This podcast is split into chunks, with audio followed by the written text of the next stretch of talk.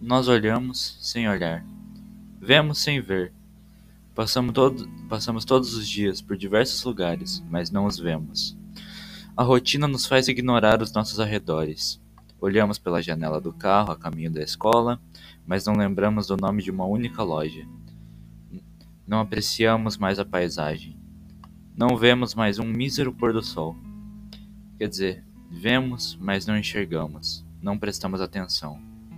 E com a pandemia, olhamos para coisas com outros olhos. Voltamos a enxergar e apreciar as pequenas coisas.